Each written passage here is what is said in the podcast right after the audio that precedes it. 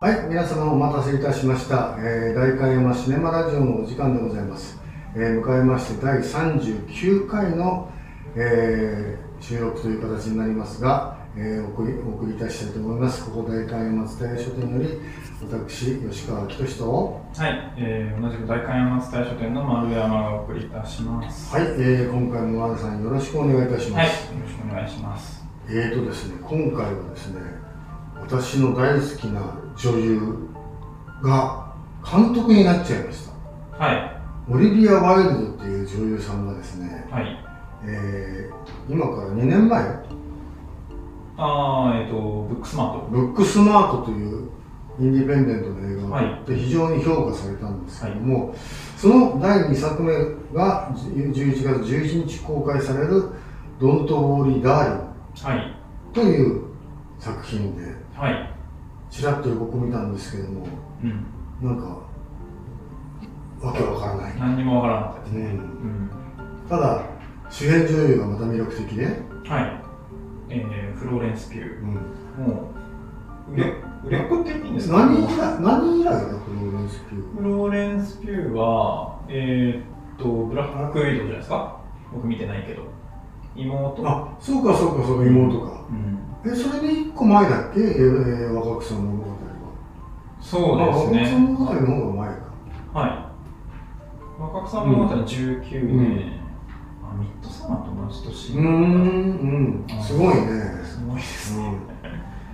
うん、だから予告編を見る限りそのフローレンス・ピューちゃんがまたまたなんか巻き込まれて怖い目に遭いそうなミッドサマーと同じようなうん。印象を俺は受けたんですけども、はいはい。まあ、怖い目には合いそうでしたね。うん。僕はなんか、ブラックスワンとか、うん、トゥルーマンショーとか、なんか作られた世界ってう感じ、ん。なんか鏡の前で踊ってるシーンがあったから多分そう思ったうん。のと、うん。あのユートピア作られたユートピアっぽいところで生活しているっていうのがなんかトゥルーマンショーっぽいなとか思いましたけどね。それを監督してるのが女優であり女性うん。で一個前がそうそ卒卒業の何そのパーティーをはい。巡り歩く2人の女の子っていうこれ可愛らしい映画なんだよね、まあ学園ものそのコメディ。そのなんだろうなタイプから普通だからそれそういうふうなの作ったらばまた何女の子キャピカッピにいる映画だとか、そうですね。まあシスターフットうん、もの。をうん。まあやっぱり女性監督だっていうふうにうん。思われがちだったところをちょっと違わねえかっていうふうにうん。あのーこれねあなたリチャード・ジュエリーに出てるでしょ そうすると、はいそこで、えー、なんで一緒に仕事をしたのはあのクリント・イーストウッドはい。クリント・イーストウッドに相当感化されて この映画を撮るんだっていうふうな意気意気込みでなんだろうなその同じようなのは撮らないうん。そしてちゃんと物語を、えー作り込むうんっ。ていうふうな、なんだろう、イズムを受け取ってないんじゃ、受け取ってるの？っていうふうな感じが少ししますね。今回脚本って本人完全オリジナルなんですか？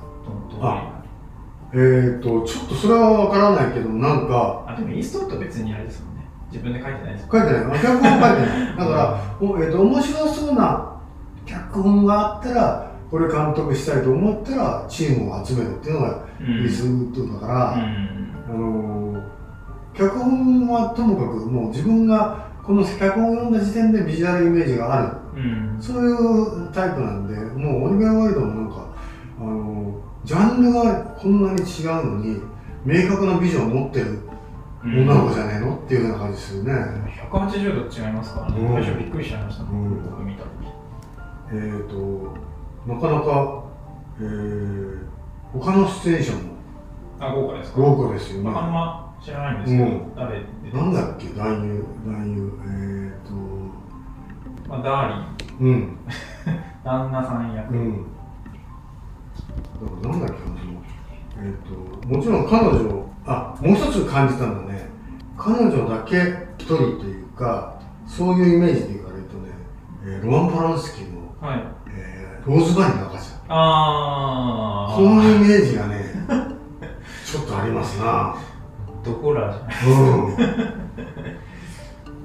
うん。それって結局あのなんだろうな、えーミッドサマーもそうだけどさうん。崇拝した人たちに巻き込まれて怖い怖い目に遭うっていうふうな感じなんでね。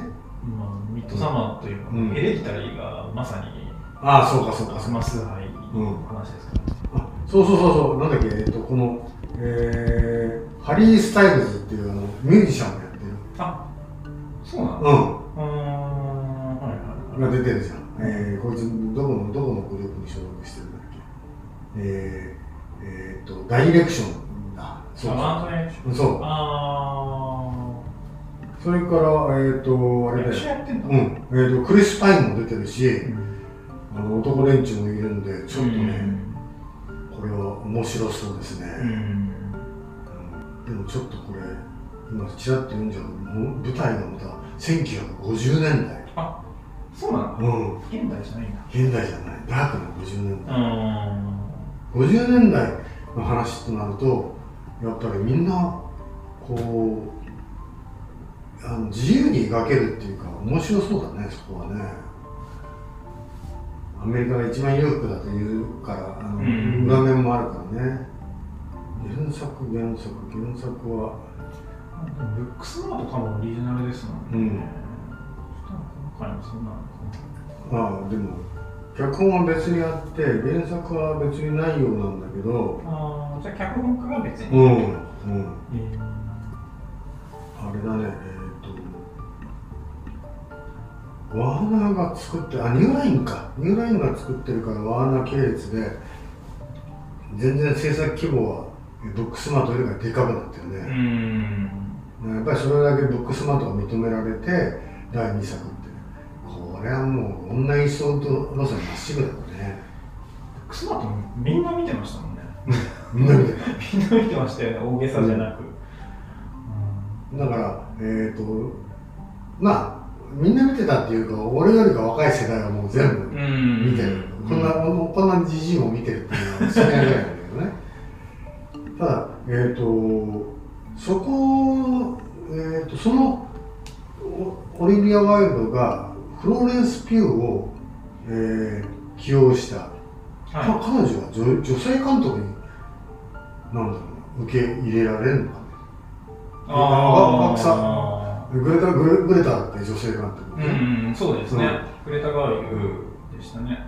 だからそういうふうにあの自分が、えー描きたい、えー自分の分身みたいな投影のをできそうな、えーあブラックウィドウだってあれ女性監督だった。あそう。なんだ。あーでもなんかなんだろうな。フローレンス・ピューは発言とかちゃんとしっかりしてるし、うん。それもいいなって思いますね、うん。なんかマーベルのそれこそブラックウィドウとか出た時に、うんあのこういう体型になってほしいみたいなこと言われたのをもう断固として断ったみたいなあそういうかっこいいエピソードあるので、だから、えー、と俺がもうちょっとぽっちゃり系じゃない、うん、いわゆる普通の体型じゃないですか、うん。うんでなんかそういうのがそういう人が、うん。ああいうかっこいい役やってるのがかっいいなと思うし、うんうんうんでそのマーベルとかディズニーの言いなりにならないで、うん自分貫いてるのを、なんかそのオリビア・ワイルドとか、うん。グレタ・ガーリックが起用してるのはちょっと分かる気もするなっていう気はしますね。なるほどね、うん。そのなんか女優としてのあり方って言ったらあれですけど、そういうことか、うん、そういうとこもあるんじゃないのかな。そもそもじゃあピューちゃんはどどこどどこなんだろう俺突然ミッドサマーで出出てきた子みたいなイメージなんだけどでも僕もそうですね、あのちょっと遅れてファイティングファミリーっていうのが、そう。れレンタルだけですか？あのねえっ、とほんのちょっとの公開記録だよああ、一応かかったんですね。う。ーん。あのドウェイン・ジョンソンがお父さんのやつもね、はいはいはで面白そうだなと思ったんだけど俺は見てなくて、い。うん。で結局それで2019年の同じ年なんだけどあのここがねやっぱり、えーまあいわゆる、えー娘やんちあれだあれのイメージから言うとやんちゃな娘役、うんだからまあ、えー、と今何歳だっけ？今26歳ですね、うん、そうすると二十、えー、歳ぐらいの時に、えー、と出てるわけだから、えー、あレディー・マクベスがこれ16年です。うん。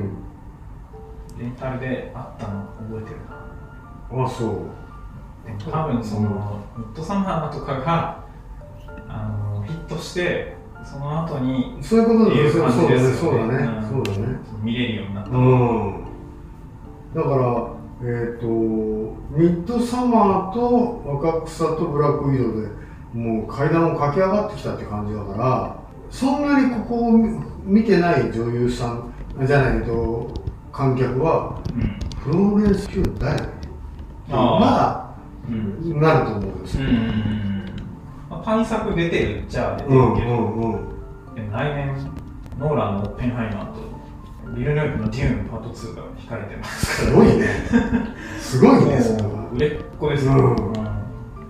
ええっ、と2っていうことはあの後のお話のところに、まあ出てくるんじゃないですかね。シャラメンなんかと絡むわけだな。そうすると多分。へえなんだどういうわけなのか。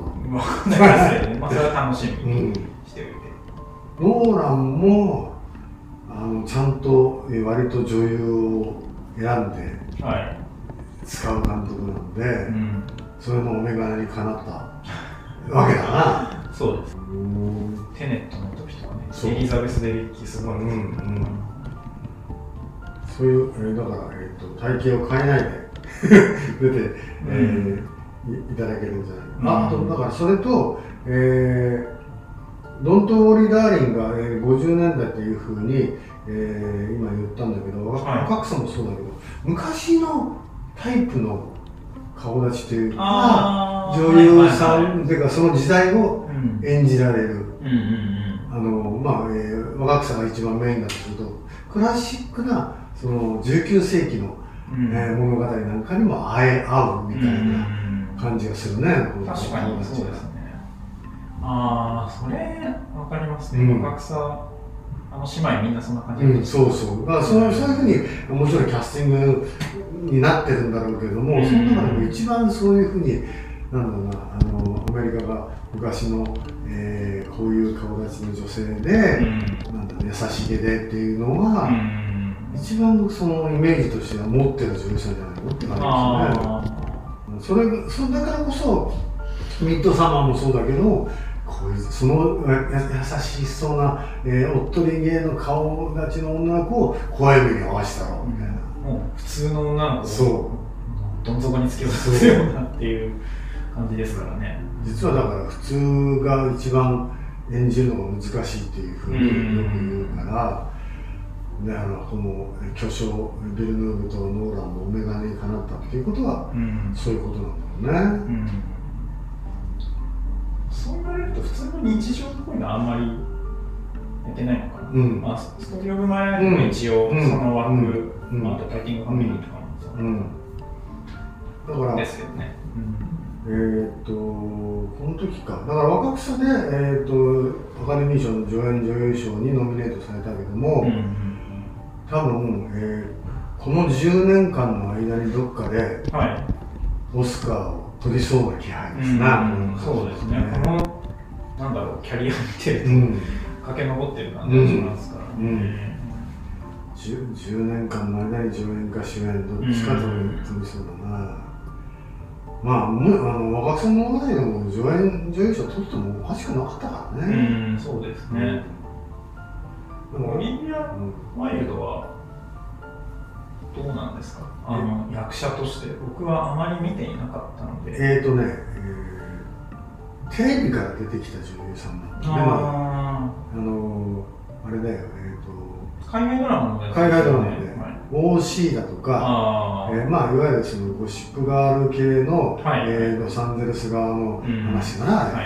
まあそういうのの、えーと女の子の一人みたいな、うんあれだったんで、えーあとなんだっけな、病院もの、えーと医療関係のやつで一個ああったと思うんだけども、それもドラマで？ドラマであまあ普通に見てたのが、えーとえーちょっと目がきつめだから好きなんだけどあね、うん。うん。それで、えー、とアクションも、えーやってたからああのカーボーイエイリアンとか あおいいいいいい子が出てきたねっていう感じがしたけどね、うんただ基本的に、えー、と脇でちょっと見せるぐらいであのバリバリ主演主演の一本っていうのはない女優さんだよね。うん。そうですね、だからびっくりしたのはそういう、えー、と脇の女優さんなのに私監督するっていうふうに手を挙げて、えー、何監督ができたんだできたの。オリア・ワイルドに監督をさせようとしたプロデューサーの英断はすごいねって逆にそうですねでそれでまああのヒットというか、うん。評判ですからね、そういうプロデューサーがバックにいて、えーたということのラッキーというかそこがあったからかだと思うからこれはあのなんだろうな、えーまあこちらも目指せイーストウッドだとすると、えーなかなかオスカーにはたどり着かない女優女優監督、はい。うん。はい、女性の監督陣からし、えーなので、うん。えーこの先一本アカデミー賞狙いでいってもいいのかなっていうふうに思いますね。うん。まだ若いですしね38歳ですし。そ監督これからバンバンやってたら面白いなと思います。うだから三えー、とだから今38でしょ？だから35くらいの時から監督やりたいっていうふうに言って本当ですよね。ね言ってたわけじゃない、うん。そこがすごいなと思って、ん。役者としての主演はないけれどもうん。これはちょっとずっと追いかけていかなきゃいけない監督が現れましたねって感じだねなんか今っぽい青春映画ちゃんと撮っててうん、いいなっていう、うん。敵が誰もいないじゃないですか。あれね。いい子しかいない。いいやつしかいない。いいやつ。いいやつっていうかねもう先生もいいし、うん。えー脇に至る、えーなんだろう連中も最高だし、えー誰だっけうちの中でもあれ DVD 買う。ブルーレイ買うっていうのがいたからねだからああいうなんだろうなマスター、えー、とここだわりの本人のマスターピースになるような映画をちゃんと撮れてる、えー監督だっていうのがすごいよね。うん。あの年なんか選ぶならベストこれだったなって今うん。思い出して、なるほどね。うん。あの上品じゃなさすぎるのがよくてああの適当に下品じゃない。下品だよ。下品だよ。うん。でもなんかそのバランスすごいうまいなって思って。えーとそれと LGBT がちゃんと描けてて、そうそうね。うん。あれはね、なかなかね、あの女性で、あそこまで普通にね、あっさりと、えーああいう映画を撮れるっていうのはね、びっくりしますね。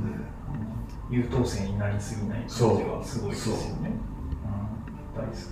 うん。まあ、あれは受けあのみんなが受け入れられる青春映画なので、うん。だから逆に言うと、ここで試されると思うんだよね。あ今うん回そうそうそう。ああの演出技量だとかそのちゃんと、えー思い思いの丈とか言うんじゃなくって、えー映画としての完成度ーうん。経験値みたいなのをうん。問われる感じがするので、うん。ちょっとそこをちゃんと確認してみたいなと私は思いますうね。ん。本人がいろんなジャンル出てるからそこから得てるものはたくさんあるんだろうなっていう気がしますよね、まあ、今回が、えー、と監督もするけどもどっかでちらっと出演もするみたいうんですよね。まあ、監督兼ねてるみうん、たい県県が役名監督になってるもから。ちょっと出てるので、うん。えーそこもちょっと、えーそれこそやっぱりイーストウッド、えーなんだよ、えーああそこもそうですね。そう。的なことを、あえーどんどん、えーなんだろう他の、えーイーストウッドになりたい。大友人を抜いてあ、うん、うんグイグイ行ってほしいです、え ー、11月の11日公開。はい。はい。